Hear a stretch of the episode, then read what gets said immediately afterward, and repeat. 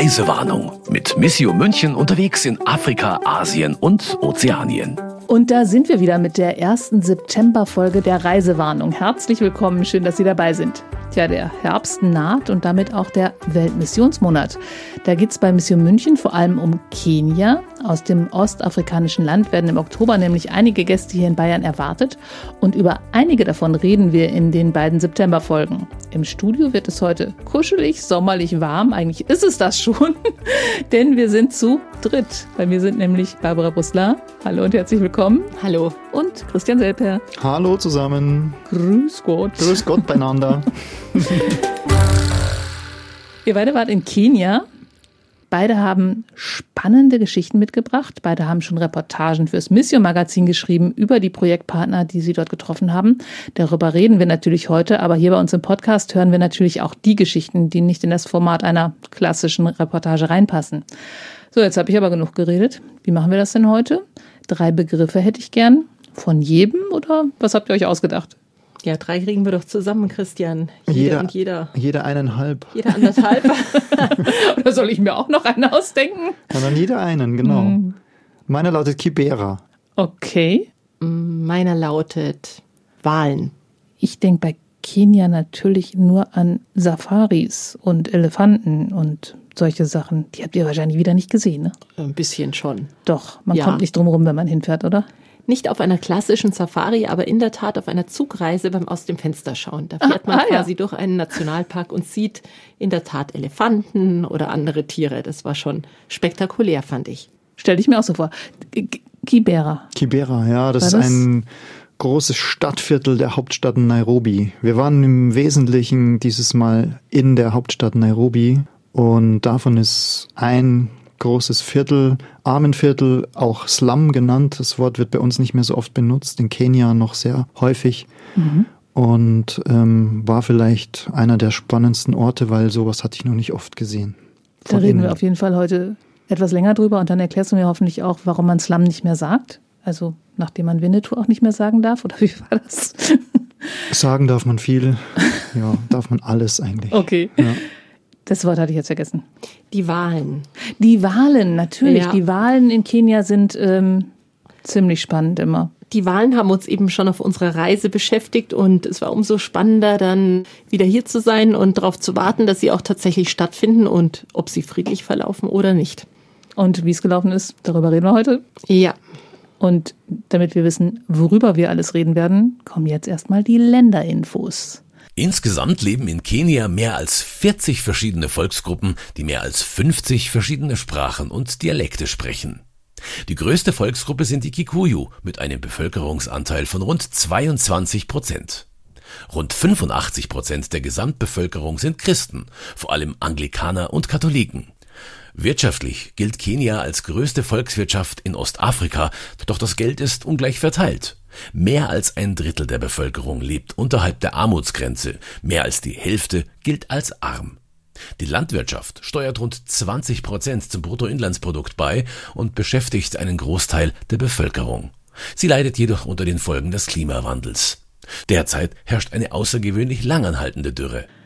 Jede Menge Infos. Wo fangen wir an? Vielleicht mit der großpolitischen Lage, weil klingt ja eigentlich alles gar nicht so schlecht in Kenia. Vor allem in den letzten beiden Jahrzehnten hat sich wohl viel getan da. Jetzt waren mal wieder Wahlen. Was ist jetzt wirklich passiert? Weil das wurde ja mit so ein bisschen Bangen erwartet. Ja, das stimmt. Also die Wahlen in Kenia werden seit Jahren mit großem Bangen eben erwartet, weil sie immer wieder begleitet sind von Unruhen, von Ausschreitungen das Jahr 2007, 2008 war so das entsetzlichste Jahr in dieser ganzen Zeitspanne, als es wirklich Tote gab und verbrannte Autos, verbrannte Häuser, viele Leute, die vertrieben wurden. Und leider ist es so, eigentlich muss man sagen, seit Einführung des Mehrparteiensystems in Kenia, dass es äh, eigentlich kaum friedliche Wahlen gab. Und in diesem Jahr, jetzt Wahlen haben stattgefunden am 9. August, da ist es weitestgehend friedlich abgegangen. Eine ganz blöde Frage. 2007 waren die großen Krawalle und jetzt waren wieder Wahlen. Da waren auch noch welche dazwischen, oder? Da waren alle fünf Jahre sind in Kenia Wahlen und es gab auch also im Nachgang jedes Mal so ein bisschen. Ja, es gibt mal mehr, mal weniger. Also 2007 war das Jahr mit den schlimmsten mhm. Ausschreitungen. Darum ist es so vielen im Gedächtnis geblieben und ah, auch okay. viele Leute, die man dort trifft und mit denen man spricht, die erzählen noch davon. Und einmal geht's besser, aber im Prinzip war das die große Sorge, ja. Und auch die katholische Kirche, deren Vertreter wir eben auch unter anderem besucht haben, die waren da eben mit damit beschäftigt, zu versuchen, zum Frieden beizutragen, eben mit den Leuten ins Gespräch zu kommen und zu deeskalieren und so weiter. Es war im Vorfeld der Wahlen ein großes Thema. Aber um mal vorwegzugreifen, es gab nicht so schlimme Ausschreitungen in diesem Jahr. Es ist verhältnismäßig ruhig abgegangen. Mhm, aber die Angst war groß. Die Angst war groß.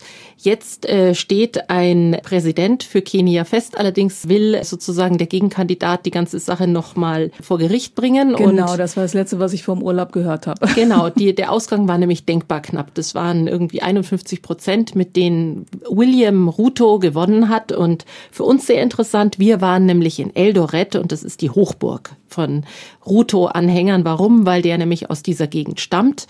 Und wenn man durch Kenia reist, Christian, du wirst es bestätigen, man sieht überall in der Zeit, haben wir Wahlplakate ja. gesehen und die Farben der jeweiligen ja. Anhänger. Und ich glaube, jede Region ist da oder jedes Viertel auch von Nairobi ist da irgendwie, hat da so seine Ausrichtung. Ja, man hat ja auch das äh, Gefühl, dass da das halbe Land erfasst wird, weil Kenia eine weit verzweigte Demokratie auch ist und dann eben nicht nur der Präsident gewählt wird, sondern hunderte von Abgeordneten im Parlament in der Hauptstadt und in den einzelnen Bundesstaaten sozusagen. Da gibt's also um, um jeden Platz in, in der Politik auch immer einen extremen Wahlkampf, die sehr umkämpft sind, wo sehr viele Leute mobilisiert werden. Also in Afrika oft sieht man das, dass dann T-Shirts verteilt werden, ne, dass die Jugendlichen die Farbe des einen Kandidaten tragen und die anderen des anderen, weil die auch gratis verteilt werden. So, das ist, spielt sich alles sehr öffentlich ab. Kundgebungen ich, ich, sind ein Massenereignis, auch ein Event den ganzen Tag. Unterhaltung gibt für die okay. Leute. Ne? Weil ich habe es jetzt gerade so ein bisschen verglichen mit, den, mit dem Straßenbild vor Wahlen hier. Das ist ja auch recht bunt und überall Plakate, aber T-Shirts kenne ja. ich jetzt so nicht. Also es ist mehr. Ich habe zu Hause Mehr auch ein T-Shirt Wahlwerbung für den Präsident von Gambia. Das war auch von einer anderen Reise. Das habe ich diesmal nicht bekommen. Allerdings ist ja der Kandidat, also William Ruto, der sich bislang durchgesetzt hat, der ist ja sozusagen, hat sich stilisiert in seinem Wahlkampf als Vorkämpfer der Armen. Also er hat mhm. immer wieder darauf hingewiesen, dass er in seiner Kindheit im Prinzip selber Eierverkäufer war, also aus ärmsten Verhältnissen stand und hat eben versprochen, dass er sich für die Armen einsetzt. Nichtsdestotrotz, so haben das auch viele, die die ganze Sache etwas kritischer sehen, uns gesagt, gehört der zu den reichsten Männern Kenias, hat längst in Hotels äh, investiert und äh, hat eine riesige Hühnerfarm, also nicht mehr Eier, sondern riesige Farmen und ist eben wirklich ein sehr, sehr reicher Mann. Aber angetreten ist er mit dem Versprechen, jetzt dieses alteingesessene Herrschaftsmodell stürzen zu können und was zu verbessern. Naja, wir werden sehen. Zuerst mal werden wir sehen, bleibt er Präsident oder wird das nochmal angefochten? Denn es steht ein bisschen im Raum, dass, dass das eben nicht mit rechten Dingen abgegangen ist der, der verloren hat, der Gegenkandidat war, glaube ich, auch schon irgendwie mehrfach Gegenkandidat. Ja, wenn, hat wieder mal Barbara, verloren. Wenn, du, so. wenn du das Wort für William Ruto führst, dann will ich die Partei ergreifen für den Unterlegenen. Den Unterlegenen. Genau, wir setzen den Wahlkampf hier fort. Es ist wirklich interessant, wie du sagst, egal, ähm, äh, es kommt darauf an, wo man sich aufhält. Ähm, wir waren eher, glaube ich, wie ich jetzt so von dir so höre, nehme ich an, waren wir eher in den äh, Gebieten, wo der andere Kandidat seine Basis hatte, weil uns wurde so erzählt, äh, der gewinnt dieses Mal, dieses Mal ist es soweit. Raila Odinga, endlich ist seine Zeit gekommen. Das ist nämlich tatsächlich eine Figur, die in der kenianischen Politik seit Jahren und Jahrzehnten äh, auftritt, der immer das Pech hatte, knapp die Wahlen zu verlieren. Und wohl damals 2007, 2008 war es wohl wirklich so, dass der eigentlich um den Wahlsieg betrogen wurde. Das war eben ah, auch okay. extrem knapp und da gab es wohl wirklich Unregelmäßigkeiten, weshalb dessen Anhänger vor allem mhm. Ähm, mhm. das dann auch auf die Straße gebracht haben, was dann zu Krawallen geführt haben, wurden die einen gegen die anderen aufgehetzt. Mm, und Raila Odinga ist auch derjenige, der immer verspricht, er ist derjenige an der Seite der Armen und wenn er endlich gewonnen hätte oder endlich gewinnen würde, dann würde Korruption beendet und äh, den Armen geholfen. Es ist äh, ja. traurig, aber wahr. Vor den Wahlen wird viel versprochen und am Ende nicht immer alles so eingehalten. Und trotzdem, finde ich, darf man nicht so in dieses Klischee reingehen und zu sagen, ja, Wahlen in Afrika sind immer chaotisch und da wird immer betrogen. Äh, ist, finde ich, so manchmal so eine überhebliche europäische Sicht. Also ich hatte jetzt gerade eher ähm, Assoziationen zu den USA. Ja, eher so, also dass hm. sehr viel Geld drin steckt, sehr ja. viel auch personalisiert wird, Fernsehduelle, genau. mhm.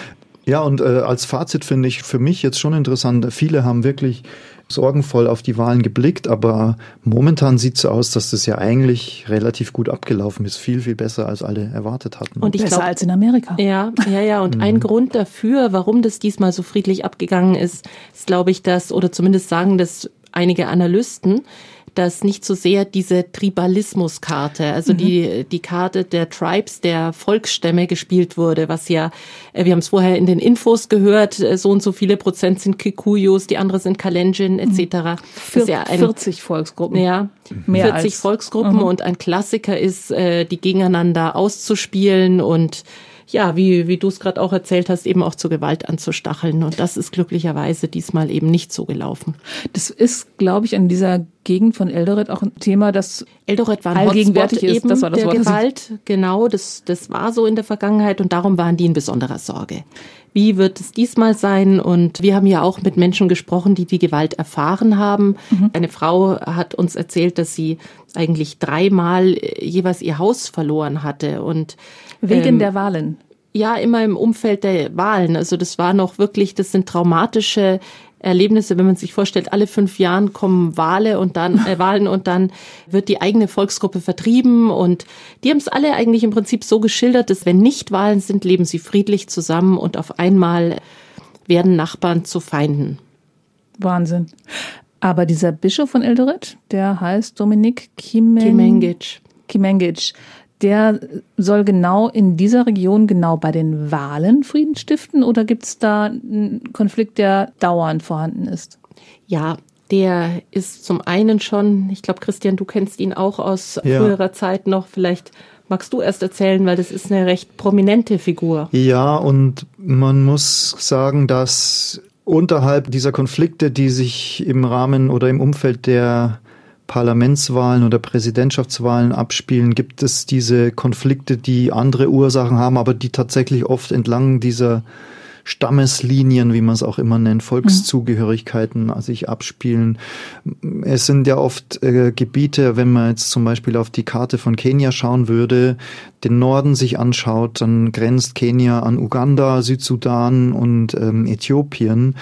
Und diese Grenzen sind oftmals eigentlich äh, Überbleibsel aus der Kolonialzeit, aber viel länger historisch gesehen sind diese Gebiete eigentlich eines gewesen, in der verschiedene Völker einfach mhm. gelebt hatten, die sich immer mal auch bekriegt haben um Weidegründe, um Wasserquellen.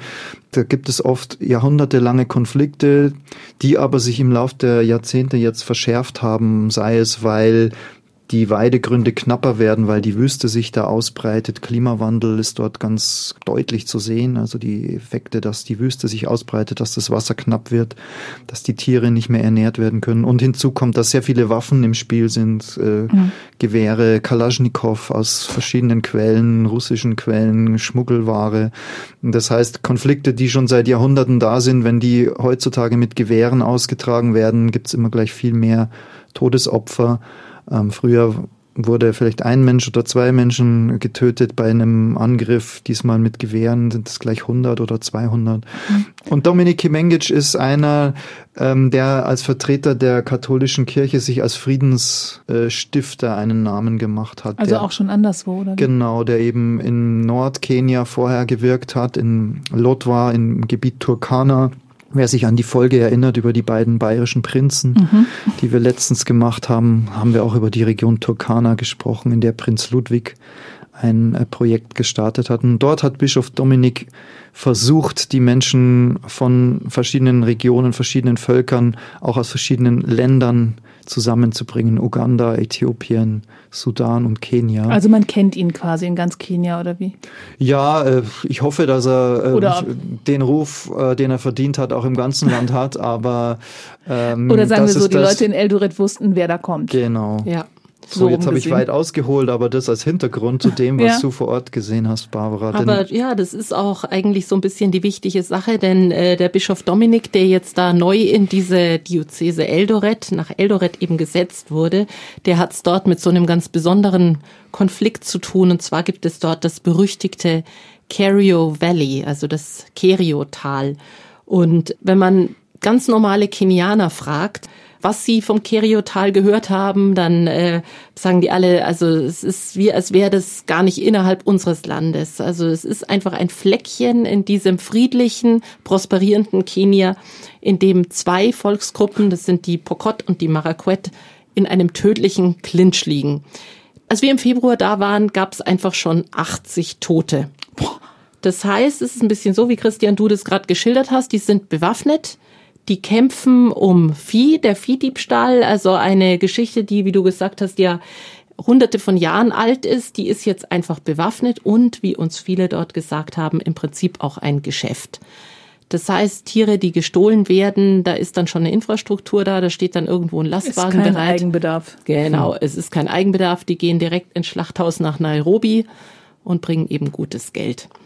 Und das waren schon bittere Sachen, denn ähm, da werden dann auch mal Schulbusse überfallen und solche Dinge. Also es ist wirklich entsetzlich. Und als wir dort waren, ist eben der Bischof Dominik, der wollte eigentlich beide Volksgruppen, die Marakwet und die Pokot, dort in einer Friedensmesse zusammenbringen. Und wir wussten schon, noch als wir hingefahren sind, es war ein weiter Weg. Im Auto liefen die Radionachrichten über den Ukraine-Krieg, der gerade zuvor begonnen hatte. Und da wussten wir im Prinzip, es wird schon gar nicht möglich sein, die beiden Seiten zusammenzubringen, denn die Maraquet, die wir besucht hatten, hatten gerade den anderen 300 Rinder gestohlen und waren also von einem erfolgreichen Raubzug zurück. Und das läuft dann so, da saß dann der andere Teil jenseits des Flusses und der schmiedet dann Rachepläne. Und in so eine Situation sind wir da reingekommen. Das heißt, Klingt echt nach Wildwest, oder? Das das war für mich zumindest auch so das Gefühl. Das war auch gesichert dort. Da war Polizei, da war Militär, weil eben die Möglichkeit bestand, dass die andere Seite schneller zurückschlägt. Aber mich haben sie schon beruhigt dort. Die haben gesagt, das dauert jetzt eine Weile. Man weiß nicht, wann sie zurückschlagen, aber sicher ist, der Gegenangriff kommt. Also es ist eine Spirale der Gewalt und äh, auch eine gewisse Hilflosigkeit auf allen Seiten, auf Seiten der Polizei, der Regierenden, auf Seiten auch so jemanden wie Bischof Dominik und der Kirche, einfach auf Seiten aller, die möchten, dass auch in diesem Tal dort eine Entwicklung möglich ist und Menschen friedlich leben können.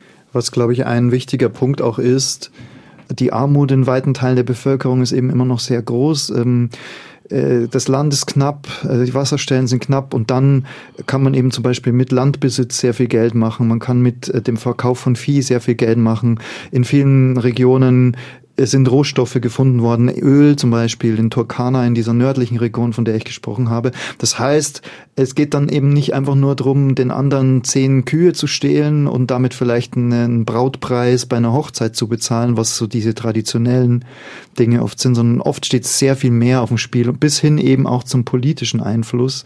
Deswegen ist es auch so, dass Wahlen so umkämpft sind, weil es heißt nicht einfach nur, ich gewinne die Wahlen, bin Präsident, sondern dann hat mein Volk, meine Volksgruppe oft den Zugang so zum politischen Einfluss, zum Geld, zur, zur Wirtschaft und mhm. so weiter. Und deshalb ist da eben einfach sehr viel immer umstritten. Mhm. Also ich stelle es mir halt wirklich so, so, so merkwürdig vor, weil Kenia grundsätzlich, wir haben es ja eben auch schön skizziert, auf einem ganz guten Weg ist. Ganz genau. Und da gibt's da, ich stelle mir, ich weiß nicht, ist es so ein abgeschiedenes Tal oder wie ja, sieht das aus? Es ist schon ein bisschen, also man ich, muss, man das muss klingt erstmal so wie, irgendwo in den österreichischen Bergen gibt es ein Tal, wo die zwei Familien sich seid. Aber Bitte das entschuldigen ja, Sie, liebe Menschen in Österreich. Die hören uns nicht. Wir haben auch kein Radio und kein Internet. Also das Tal ist schon ein Ort, wo man extra hinfahren muss. Mhm. Und es ist vor allem auch ein Ort, wo niemand so ganz freiwillig mehr hinfährt, aufgrund ja. eben dieser Entwicklungen, weil man weiß, da ist die Gewalt. Aber die Nachrichten im kenianischen Fernsehen, in den kenianischen Tageszeitungen, im Internet, die berichten eben regelmäßig, was da los ist. Also das ist ein Konflikt, bei dem es einfach eigentlich aus den Gründen, die du ja auch gerade genannt hast, der wahnsinnig schwer einzudämmen ist. Ja. Und das ist dann ja einfach so, dass es einfach die einfachen Leute immer trifft. Ähm, ich, mir fällt gerade ein Sprichwort ein aus dem Nachbarland Uganda. Wenn die Elefanten streiten, dann leidet das Gras. Wenn die großen Leute eben sich Schönes streiten, Bild. werden die Kleinen zertrampelt. Und ich, ich erinnere mich an diese Fotos und auch was du schon beschrieben und erzählt hast, dass sie ja dann einfach, da geht man in ein Dorf, oder? Und mhm. spricht mit Frauen, die einem dann das Grab ihres Mannes zeigen. Ja, das, das war leider also wirklich so. Das war sehr berührend, wenn du dann an einem einfachen Haus bist und da führt dich die junge Frau, die äh, zwei Kinder da hatte, zu diesem Grab, das quasi im Vorgarten ist. Und ein halbes Jahr zuvor war der Ehemann erschossen worden. War dabei, die Tiere zu weiden und sowas passiert eben. Und dann siehst du, das ist die Wirklichkeit, die sitzt da und wird jetzt von den Verwandten so irgendwie mitversorgt, aber eigentlich langt's nicht recht für alles. Also es ist sehr, sehr schwierig. Ja, aber was mich eigentlich am meisten fasziniert hat an dieser ganzen Geschichte war ja dann doch, das ist ja so eine Frage, wie bringt man dann die Menschen dazu, umzudenken und so einen Kreislauf zu durchbrechen. Also das war diese Situation, wenn du wirklich dort bist. Und dann war die Stimmung so, dass ja der Überfall gerade kurz zuvor mhm. stattgefunden hatte und es lag dieser gewisse Stolz in der Luft, dass man das jetzt gemacht hatte. Ich habe äh, den Bischof Dominik, der, ich hatte das Gefühl, der überlegt jetzt, was sind die Worte? Wie kann er die Menschen hier erreichen? Da irgendjemand muss den Anfang tun. Irgendjemand muss den Anfang machen und aufhören. Aufhören, zum Gegenfeldzug zu gehen. Der wirkte ja, oder in deiner Reportage klingt so, als wenn der ratlos wäre. Momentan noch. Ich Obwohl denke, er schon so einiges gesehen hatte. Ich denke, es wird, wie, wie solche Sachen immer sind, langen Atem brauchen. Es wird viele Besuche brauchen. Es wird vielleicht auch Alternativen brauchen. Und was sie, glaube ich, auch immer zu Recht dort sagen, ist, dass sie viel, das ist natürlich dann ein sehr langer Atem, auf die Bildung der jungen Leute setzen. Denn wer einmal andere Chancen hat, der hat vielleicht keine Lust mehr, in diesem Tal sitzen zu bleiben und die Rinder des Nachbarstammes äh, zu stehlen und dann erschossen zu werden oder eben Familienmitglieder zu verlieren. Also darauf setzen sie und auch mit Erfolg. Das ist Aber ganz klar. Dieser Gottesdienst, hat der dann stattgefunden? Der hat stattgefunden. Der, der hat stattgefunden, nur mit leider dem nicht. Einen, ja. Mit der einen Volksgruppe. Ja, so war Was das. hat der Bischof denn dann gepredigt? Ja, er hat, äh, soweit ich das verstehen konnte, hat er allen sehr stark ins Gewissen geredet. Auf Kiswahili oder auf Englisch gesprochen? Da bin ich jetzt fast überfragt. Ich weiß nicht, ob er die Sprache, denn das, es gibt ja viele kleinere mhm. Sprachen. Ich weiß, dass die Maracuet eine eigene Sprache haben und ob er die und wie gut er die sprechen kann, da bin ich jetzt ein bisschen überfragt, weil ich leider dann wirklich nur Englisch verstanden mhm. habe. Aber er hat in jedem Fall jemanden dabei gehabt, der das so übersetzt hat, dass es bei jeder Einzelnen und jedem Einzelnen dort ankam. Und wie waren diese Gesichtsausdrücke in, den, in der Gemeinde? Also war es schon noch so dieser Stolz auf dieses, wir haben gerade den großen Kuh gelandet oder? Also ich glaube schon, dass man den Bischof respektiert hat, dass man respektiert hat, dass der sich diese weite Strecke auf den Weg macht. Das ist auch eine Gefährdung der eigenen genau, Person wie weit ist war. Von Eldoret in dieses Tal? Das sind ähm, einige Fahrstunden. Mhm, okay. Ich weiß jetzt nicht mehr genau, wie lange wir gebraucht haben. Das Aber liegt dann auch immer so am Zustand der Straßen. Auf den Kaffee kommt man nee, nicht vorbei. Nee. Und ja, wollen wir hoffen. Ich werde es in jedem Falle äh, weiter beobachten. Aber zumindest bei den Wahlen hat es keine besonders großen Extra-Ausschreitungen gegeben. Eine ganz andere Geschichte wollt, wolltet ihr auch noch erzählen. Und zwar hast du, Barbara, dort einen Sportler getroffen, ja. äh, der jetzt hier in München bei den European Championships war, nämlich den deutschen Marathonläufer mit dem urdeutschen Namen Amanal Petros. Der hat den vierten Platz gemacht? Der hat den vierten Platz gemacht, ja. Das war eine der großen Besonderheiten dieser Reise. Ähm, Im Vorfeld war mir erzählt worden, wenn du in Eldoret bist, dann schau doch mal in den kleinen Ort Iten. Das könnte interessant sein, vielleicht auch für den Fotografen, für den Jörg Bötling, der dabei war. Da trainieren viele Spitzensportler. Und dann hatten wir uns das Programm so gelegt, dass es möglich war, dahin zu fahren. Und zuerst war ich komplett enttäuscht, weil wir kamen da an. Da war ein Restaurant, was an sich schön ist, aber eben nicht mehr als ein Restaurant und ein fulminanter Ausblick, was auch schön ist, aber für uns eben nicht genug, auf die Berglandschaft. Und man sah keinen einzigen Sportler und bald wurde klar, ja, äh, die trainieren um vier Uhr früh. Okay. Die Marathonläufer und dann nochmal am Nachmittag. Und ich hatte mir schon gedacht, hm, das war wohl jetzt eine Fehlentscheidung. Jetzt essen wir was und fahren wieder. Aber und wolltest du speziell Marathonläufer?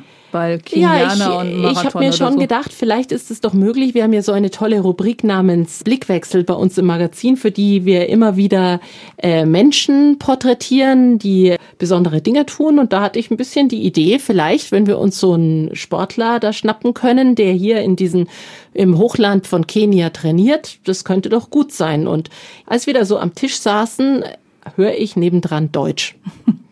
Und dann musste ich kurz aufstehen und nachfragen. Und in der Tat waren das zwei, die äh, trainiert haben. Und einer davon war eben Amanal Petros, der deutsche Rekordhalter im Marathon, der dort trainiert hat, um eben jetzt hier äh, die Europameisterschaften in München zu absolvieren. Ja, genau.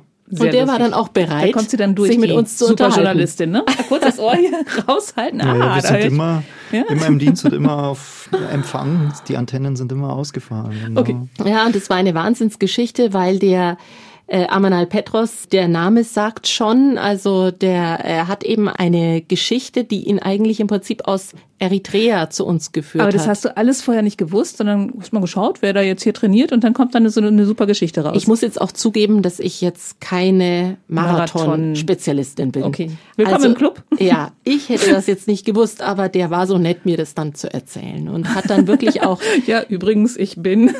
genau. Peinlich. Und also, beziehungsweise sein Kollege hat es gesagt, übrigens, er ist der deutsche Rekordhalter und dann, also er hätte es vermutlich nicht gesagt.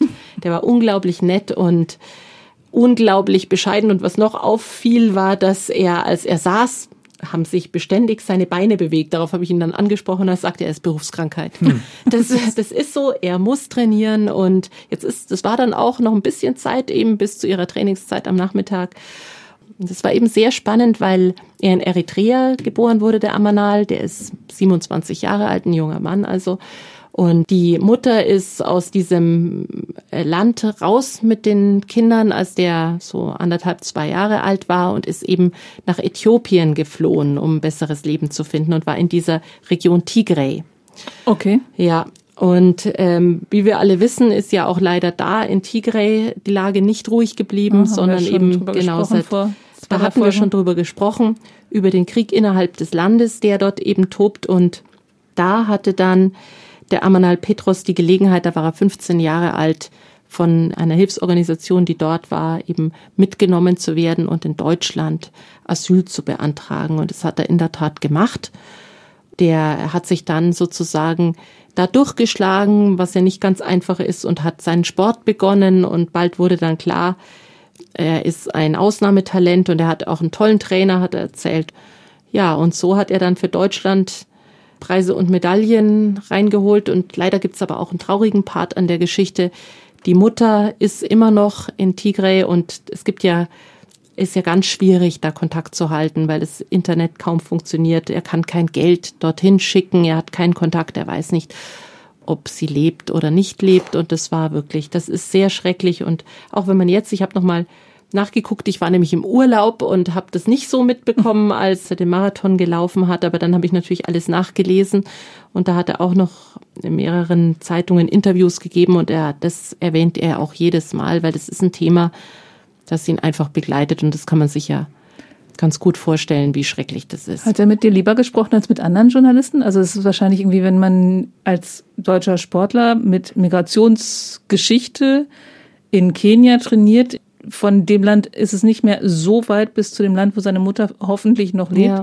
Was er gut fand und gewürdigt hat, war, dass wir, äh, weil es unser Beruf ist und wir auch durch, durch diese Länder reisen, natürlich einordnen konnten. Also es war jetzt für uns klar, was bedeutet das, wenn jemand in Eritrea geboren ist? Wie flieht jemand nach Äthiopien? Das kennen wir, weil wir viele dieser Menschen bereits getroffen hatten und ich hatte natürlich gehofft, irgendwie, dass wir vielleicht sogar helfen können, die Mutter ausfindig zu machen im besten Sinne. Aber es ist natürlich wahnsinnig schwierig. Es ist mhm. wahnsinnig schwierig. Ja, im Prinzip, er ist aber grundsätzlich muss ich einfach sagen, ich glaube, er spricht immer offen und, und freundlich und ist einfach ein toller Mensch, hatte ich so in der kurzen Begegnung den Eindruck und habe ihm entsprechend auch die Daumen gedrückt für einen Erfolg und ich denke, er kann ja auch zufrieden sein. Ich hoffe, er das, ist es. Das äh, hat wirklich gut funktioniert. Das war ja jeder, der jetzt nicht im Urlaub war, sondern in der Stadt in, in München und das mitbekommen hat, diese Neuauflage der Olympischen Spiele, kann man ja fast sagen, diese Europameisterschaften in verschiedenen Disziplinen, das hat ja die ganze Stadt mitgerissen und gerade auch dieser Marathonlauf war ja wirklich ein Ereignis sondergleichen sozusagen. Ich selber war im Olympiastadion und habe dort Wettbewerbe angeschaut, während der Marathonlauf durch die Stadt gelaufen ist und der Zieleinlauf wurde dann an der auf der Leinwand übertragen und äh, Amanal Petros war lange auf dem zweiten Platz und wurde schon bejubelt. Vielleicht äh, schafft er die Silbermedaille und der führende Israeli war weit voraus, bis dann eben sein deutscher Teamkollege zu einem sensationellen Spurt angesetzt hat ah. und sich die Goldmedaille gesichert hat. Amanal Petrus wurde Vierter und die beiden haben ja wer sich dran erinnert, haben wir gemeinsam gejubelt und gefeiert, noch und noch. Also das war ja eines der Höhepunkte wirklich dieser Veranstaltung. Ganz, okay. ganz toll. Ich habe in meinem Urlaub irgendwas mitbekommen, dass jemand einen sensationellen Spurt hingelegt ja. hat. Und dann war das nicht der, sondern er war der, der überholt wurde, genau. aber trotzdem mitgejubelt hat. Aber das war ja. praktisch, gab es auch eine Teamwertung am Ende, wo die Deutschen hinter Israel Zweiter waren und eben auch damit in Erfolg gelandet haben. Du lebst ja sogar im Olympischen Dorf, oder? Ja, genau. Ich bin geflohen. Eine, Nein, eine ich bin Olympionikin. sozusagen. Ich weiß noch nicht in welcher Disziplin, aber ich, ich, ich suche noch meinen Sport. Ja. Nein, aber das äh, gab ja auch mehrere äh, Geschichten. Ähm, Im deutschen Team sind noch zwei, drei andere, die auch in Eritrea geboren sind und äh, so im, im Lauf der 2014, 15 Jahre, als diese großes, das große Thema Flüchtlinge waren, auch noch relativ jung ja wohl waren, weil das ist jetzt inzwischen auch sieben, acht Jahre Stimmt. wieder her. Und die jetzt so mit Anfang 20 erwachsen sind und auch äh, Sportler sind und ja, auch in anderen Bereichen in der Gesellschaft wird, wird man die finden, nicht nur im Sport. Ähm, und Medaillen für Deutschland holen und ja, das ja, ist eine genau. Erfolgsgeschichte. Flüchtlinge mhm. aufnehmen äh, ist nicht immer einfach, aber es zahlt sich am Ende aus. Wir können schon fast überleiten. Ja, ich wollte nur noch mal ganz kurz fragen, habt ihr eigentlich dann in Kenia auch über Sport gesprochen oder nur über ihn? Wie über Sport? Ja, genau, das war ja ein Sportler. Da spricht man ja schon auch mal in einem Interview über Sport. Also über den über den Marathonlauf und wie er trainiert ja, genau. natürlich natürlich okay. habe ich ihn das gefragt. Also die ganze Stadt dort ist ja sozusagen ausgerichtet auf diese Spitzensportler. Es wird ja im Hochland trainiert, damit er sozusagen auch sein Lungenvolumen trainiert mhm. und auf Vordermann mhm. bekommt. Okay. Und dann gehört er zu denen, denen es nichts ausmacht. Auch das hat er uns geschildert. Kurz nach dem Training in der Höhe ganz woanders, sei es jetzt in München zu laufen. Und da gibt's Menschen, die das auch nicht so gut vertragen. Also mhm. das ist sehr unterschiedlich. Ja, das, ähm, da hat er uns schon so einiges berichtet. Und wie war es für ihn, so nah an, an, an seiner Mutter zu sein und nicht hinzukönnen? Hat er das auch erzählt? Ja, das noch ein Drittel, ist, das nicht mal mehr. Nah und doch nicht nah. Also Tigray, äh, ich war ja 2018 in Tigray und wenn ich mir vorstelle, das sind ja so Regionen, in, wenn dann der Krieg ausbricht, dann ist es ja, als wäre das irgendwo mhm. anders. Mhm. Dann sind auf einmal Grenzen nicht mehr passierbar, dann kommen keine Lebensmittel mehr, dann kriegt man nur noch ab und zu Nachrichten, dann könnte er eigentlich nebendran sein und könnte doch nicht hin. Mhm. Also die Nähe ist dann auf einmal verschwunden. Das also ist auch keine das Entsetzliche, Nähe mehr. ja. Und das ist eben für ihn dieses Gefühl, dass da die Familie ist und eigentlich kein, keine Zugangsmöglichkeit. Und jetzt gerade er ist erfolgreich und er würde natürlich sofort seine Mutter unterstützen wollen und das ist jetzt in dem Fall so nicht möglich. Ich glaube auch, dass ähm, mir, mir kam das in Nairobi, in Kenia, kam mir Äthiopien nicht so nahe vor. Nee. Also man, das scheint von dort aus immer noch sehr, sehr weit zu sein, obwohl sehr viele Äthiopier zum Beispiel in der Hauptstadt ja. leben. Ja. Aber wirklich dorthin zu kommen, das schien wirklich weit entfernt zu sein. Also würde ich jetzt wahrscheinlich ja. vermuten, dass so jemandem das auch gar nicht ähm, geografisch so, so, nahe vorkommt. Okay. Ja. Flüchtlinge sind trotzdem das Thema deiner Reportage gewesen. Ja. Schöne Überleitung. Ich habe die gelesen und gedacht, das klingt diesmal gar nicht so hoffnungslos wie sonst, weil du die These aufstellst, dass Nairobi ein ganz gutes Pflaster für Flüchtlinge ist? Ja, das ist irgendwie das Interessante daran, wenn wir jetzt auch gerade dran denken, wie wir jetzt uns unterhalten, ne, dass, dass es viele Herausforderungen, Probleme gibt in Kenia, dass trotzdem aber in der Region Kenia und besonders die Hauptstadt Nairobi für viele eben ein Ziel ist, also ein Ort, bei dem viele denken, dort ist es besser, also dort würde es sich lohnen hinzugehen und von woanders wegzugehen nach Nairobi meine ich einfach die Nachbarländer in mhm. der Region, also da kann man sich auf der Landkarte das so anschauen von wer, wenn wir gerade sagen Äthiopien, auch Somalia, auch Südsudan, aber auch dann weiter im Süden, Westen, also das französischsprachige Land Burundi, Kongo, auch Ruanda. Das sind alles Länder, aus denen viele Menschen weggehen und für die ist ganz oft Nairobi ein Ziel. Das war mir vorher nicht so klar. Und du hast auch viele Leute gesprochen, die es geschafft haben. Nicht ganz allein, aber ja, also es, es ist gibt schlechtere Ideen scheinbar. Ja, natürlich ist es trotzdem nicht so, dass man nach Nairobi geht und sofort ist alles gut, sofort ist man in Sicherheit und wird reich sozusagen. Das ist ja gerade die Herausforderung. Also wir haben, naja, vielleicht soll ich so erzählen, wir haben als Kontakt eine Organisation besucht, die es dort schon seit über 20 Jahren gibt in Nairobi, die so aus dem Kreis von Flüchtlingen selber sich gegründet hat und die jetzt eben ähm, sich immer wieder zusammentun und sich bemühen, neuen Flüchtlingen, die jetzt neu ankommen, zur Seite zu stehen. Also diejenigen, die irgendwann mal in den 90er Jahren, in den ersten 2000er Jahren nach Nairobi gekommen sind, die es jetzt dort so ein bisschen geschafft haben, die sich etabliert haben, versuchen jetzt ähm, sich zu kümmern um diejenigen, die neu in der Stadt sind, die sich noch nicht zurechtfinden, die noch nicht die Sprache sprechen. Also wer aus Kongo oder Burundi kommt, spricht Französisch oder seine einheimische afrikanische Sprache, aber kann vielleicht kein Swahili und kein Englisch. Also allein das ist schon eine Hürde, in Nairobi sich zurechtzufinden. Mhm. Da ist es doch viel einfacher, wenn ich jemanden treffe. Die Dame kommt vielleicht aus meinem eigenen Heimatort im besten Fall, die kann mir noch erklären, was mache ich, wenn meine Kinder krank sind, wo melde ich die in der Schule an, all diese einfachen Dinge, die man so aber im Alltagsleben braucht, wo kann ich mich überhaupt bewerben um eine Arbeitsstelle, wie kann ich Geld verdienen, all die Sachen sind enorm schwierig. Nairobi ist eine Millionenstadt, weit verzweigt, jedes Stadtviertel sieht auch irgendwie anders aus, manche sind richtig labyrinthisch, manche sind Hochhaussiedlungen, manches ist eher so fast dörflich um mhm. die Stadt herum. Und wo ist diese Selbsthilfegruppe, sage ich mal, angesiedelt? Ja, das ist äh, gut organisiert. Die haben äh, eine Zentrale, so zur Verwaltung Büros, aber was die vor allem haben, sind solche so, sogenannte Solidaritätsgruppen.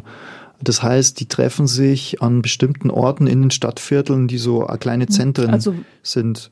Über und, die Stadt verteilt. Ja, mehrere. genau, in der ganzen Stadt verteilt. Und oft sind es Orte wie zum Beispiel eine Schule oder eine Pfarrgemeinde, ein Kirchhof, ne? also was, was in so einem Viertel ein Ort ist, der so ein bisschen ein den jeder Zentrum, kennt. den jeder ja. kennt, genau. Da kann ich zu einer bestimmten Uhrzeit hingehen, da treffe ich immer Leute. Das sind ja oft auch die Orte, an denen Flüchtlinge ankommen. Also wenn die in eine neue Stadt kommen, versuchen die sich, das haben die zum, haben die uns ganz deutlich beschrieben, dann werden die oft aus, kommen die mit einem Bus, mit einem Linienbus, sind über die Grenze irgendwie gekommen, entweder legal oder illegal, wie auch immer, kommen dann da in einer fremden Stadt an und dann gucken die erstmal, wo bin ich jetzt hier überhaupt? Dann schaue ich mal da, ah, da sind die Häuser, da ist eine Kirche, da gehe ich jetzt mal hin. Das könnte ein Ort sein, wo ich mal andere treffe, die meine Sprache sprechen. Und, und so tasten die sich dann vor. Und dann gibt es jemanden, sagen, pass mal auf, am Sonntag um elf trifft sich die Gruppe, da gehst du mal hin, da stellen wir dich vor, kannst du mal sagen, wer du bist, was du hier machst und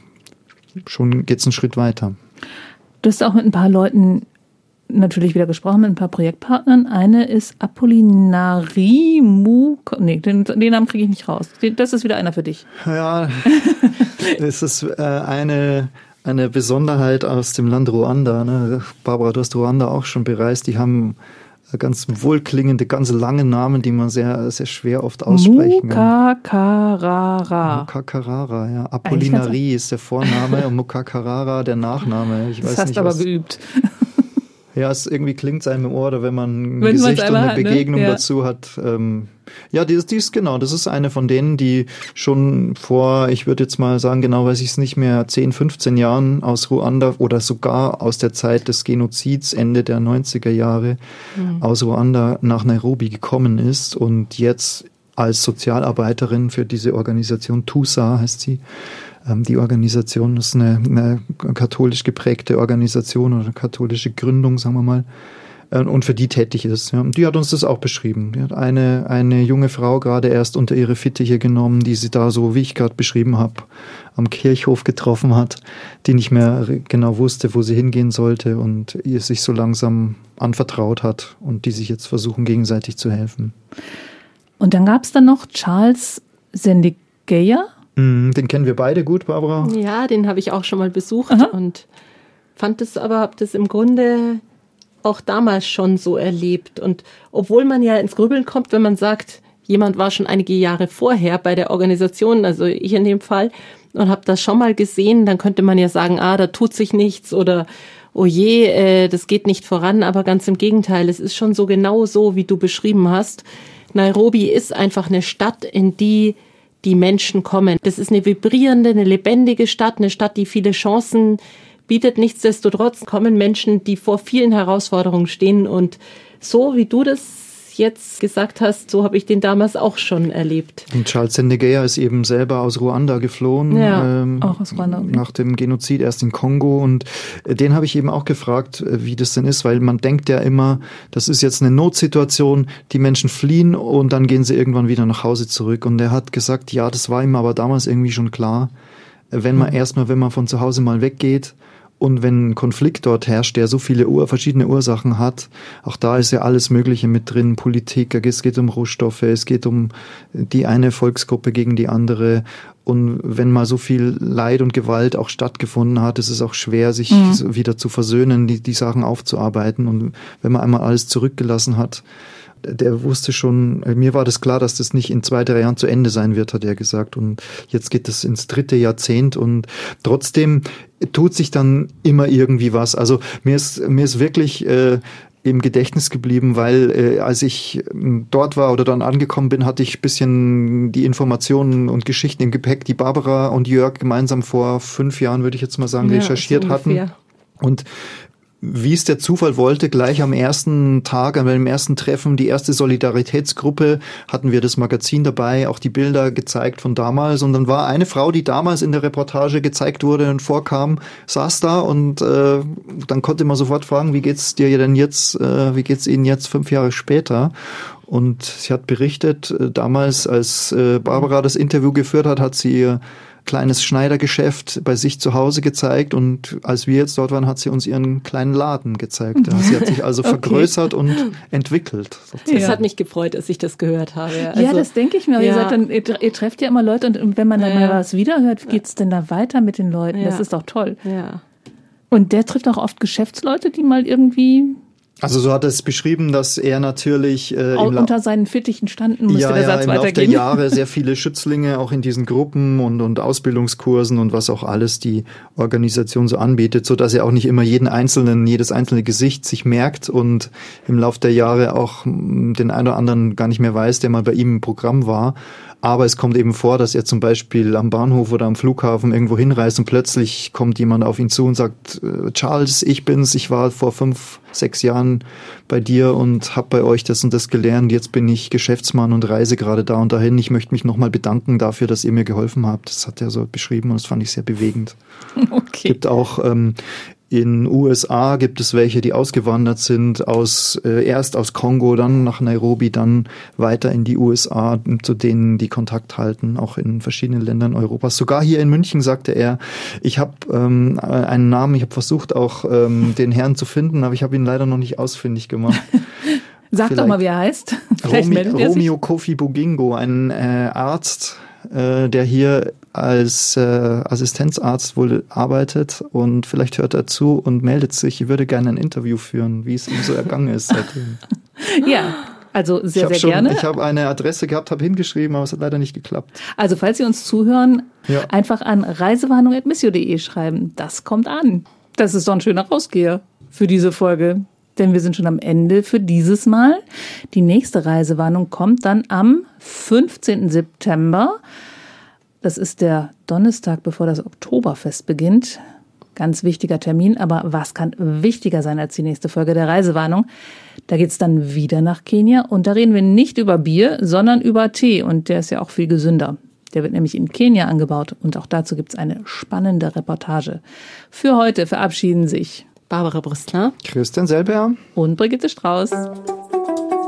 Das war Reisewarnung mit Missio München unterwegs in Afrika, Asien und Ozeanien. Ein Podcast von Missio München, produziert vom katholischen Medienhaus St. Michaelsbund.